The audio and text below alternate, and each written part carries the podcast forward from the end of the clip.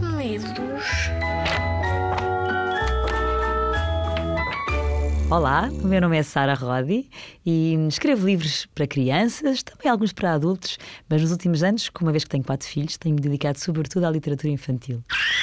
Gosto de escrever sobre muitos temas, mas gosto sempre de pensar que os meus livros trazem alguma coisa que faça pensar, mudar, transformar, tocar e que, no fundo, faça com que as crianças depois levem essa mensagem também para as suas casas e para as suas escolas e para as suas famílias.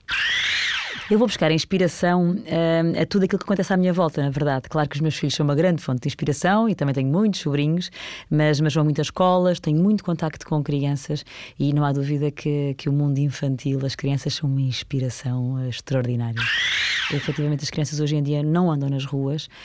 Eu falo para os meus filhos, estou sempre a mandá-los para a rua, mas nem sempre é fácil, porque há muitas distrações em casa, distrações no, no, também no bom sentido, os, os gadgets eletrónicos, a programação também da televisão. E, e, portanto, aqui o que acontece é que há, há um conjunto de, de idosos que, pelo facto de verem as ruas vazias, resolvem um, transformar aquela rua em algo que seja atrativo para as crianças. E então, se as crianças gostam de jogos de computador, eles transformam aquela, aquela rua num jogo. E hum, também um jogo seguro, para que os pais também possam estar mais seguros e deixar as crianças irem para a rua. E tem muito sucesso de tal maneira que hum, o, a criança que, que fala, que conta esta história, acaba por deixar um apelo que todas as ruas se transformem numa rua como esta. E agora vou contar-te então a história Para Onde Foram as Crianças, um livro da coleção Na Minha Rua, dos livros Zig Zag.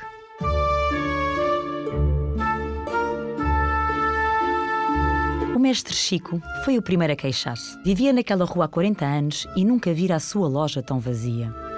Habituara só o entra e sai dos meninos curiosos que queriam ver como as mãos do mestre afagavam os instrumentos acabados de construir. Todos queriam ser os primeiros a experimentar a guitarra, o bandolim ou o cavaquinho novos e o mestre Chic não perdia a oportunidade de lhes ensinar as notas musicais e a ler numa pauta as mais belas melodias. Agora, os meninos já não entravam. Mal os via passar à sua porta como antes. O que teria acontecido? O mestre Chico queixou-se à Dona Laura, que tinha uma pequena livraria na esquina. Também ela nunca vira tão poucas crianças na rua. Ela bem punha os livros mais bonitos na montra, aqueles que só apetecia folhear mas das crianças nem sinal. Juntou-se à conversa o Sr. Júlio, que tratava da limpeza daquela rua havia muitos anos. Também ele se habituara a ver a rua cheia de crianças a brincar. A confusão era tanta que não era fácil manter a rua limpa. O Sr. Júlio ralhava, mas no fundo, no fundo até gostava. Agora varria a rua em silêncio, porque já não havia crianças a brincar. Onde é que elas andariam? A dona da frutaria, a tia Amélia, tinha uma teoria. As crianças já não paravam à sua porta para pedir uma peça de fruta ou uma cenoura, porque já não havia crianças naquela rua. Alguém as levou daqui, assegurava. Mas os vizinhos não tinham tantas certezas. Eu às vezes ainda vejo algumas dentro dos carros, contrapôs o Sr. Júlio. Só não olham pelas janelas nem me dizem adeus como antigamente. Acho que já nem dão por mim. Ah, eu também as vejo de vez em quando, contou o mestre Chico mas levo os olhos e os ouvidos ocupados. Acho que já não têm tempo para nós. Como é que se pode deixar de ter tempo para os livros, para a música, para os alimentos que nos fazem bem, para as brincadeiras na rua? Questionou a Dona Laura. Coitadinhas, temos de as ajudar, exclamou resoluta a tia Amélia. Foram então em busca das crianças da rua, até um lugar onde sabiam que as encontrariam de certeza. A escola. Esperaram pacientemente até ao toque de saída e ficaram a observar a entrada.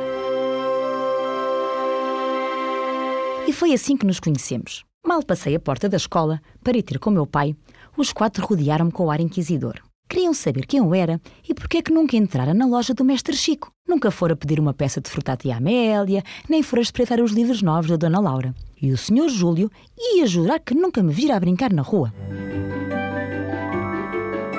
É, é que o meu pai diz que a rua é perigosa, respondi. Mas nenhum dos quatro via nela qualquer perigo.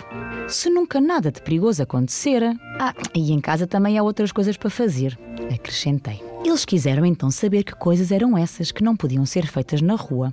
E eu falei-lhes dos videojogos, que nos levavam para mundos imaginários com desafios e pontuações. Expliquei-lhes que para vencermos tínhamos de ser rápidos, ágeis e saber jogar em equipa.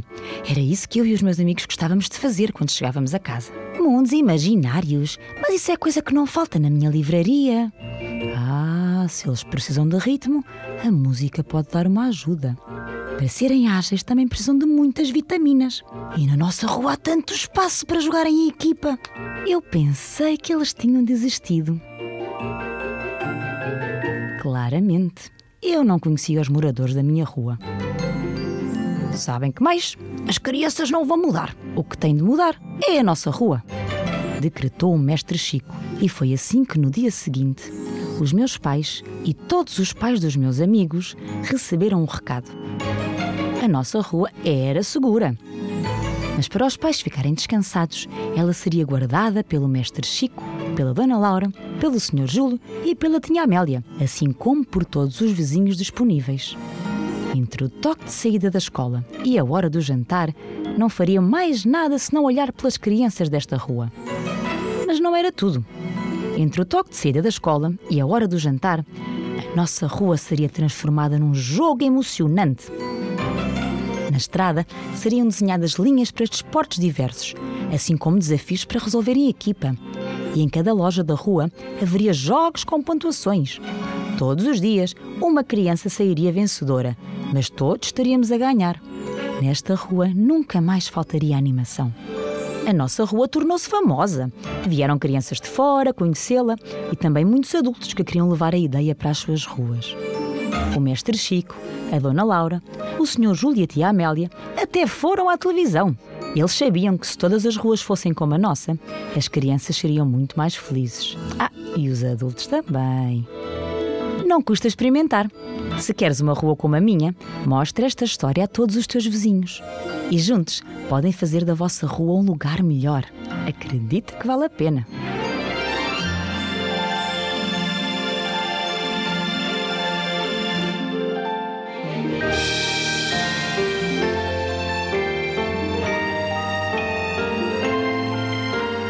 Eu sou a Sara, sou a autora deste livro Para Onde Foram as Crianças, da coleção Na Minha Rua dos Livros Zig Zag. Espero que tenhas gostado.